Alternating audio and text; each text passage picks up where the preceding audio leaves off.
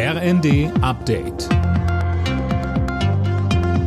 Stündlich neu. Auf den Punkt informiert. Ich bin Dirk Justes. Guten Morgen.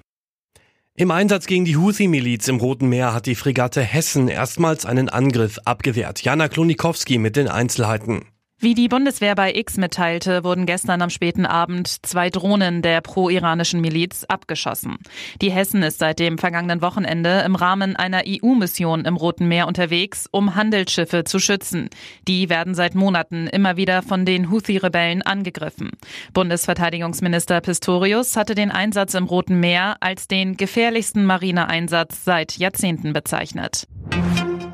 Nach der Festnahme der ehemaligen RAF-Terroristin Daniela Klette hat die Polizei einen weiteren Mann festgenommen.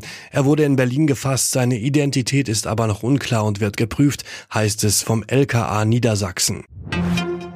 Der Deutsche Landkreistag hat sich für eine Arbeitspflicht für alle Asylbewerber ausgesprochen. Verbandspräsident Sager sagte der Bild, die finanzielle Unterstützung vom Staat darf nicht bedingungslos sein.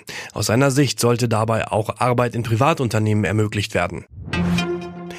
Donald Trump hat auch die Vorwahl für die Präsidentschaftskandidatur der Republikaner im US-Bundesstaat Michigan gewonnen. Das berichten mehrere TV-Sender. Präsident Biden gewann dort die Vorwahl der Demokraten ebenfalls. Für die deutschen Fußballfrauen geht es heute um das Olympiaticket. In der Nations League spielt die DFB 11 gegen die Niederlande um Platz 3. Der Gewinner darf nach Paris. Keine einfache Aufgabe weiß auch Deutschlands Kapitänin Alexandra Popp. Wir wissen um die Schnelligkeit der, der Stürmerin oder der Offensivspielerin und wollen da natürlich versuchen, möglichst früh dann auch schon gegen anzugehen. Anstoß in Heerenveen ist 20.45 Uhr. Alle Nachrichten auf rnd.de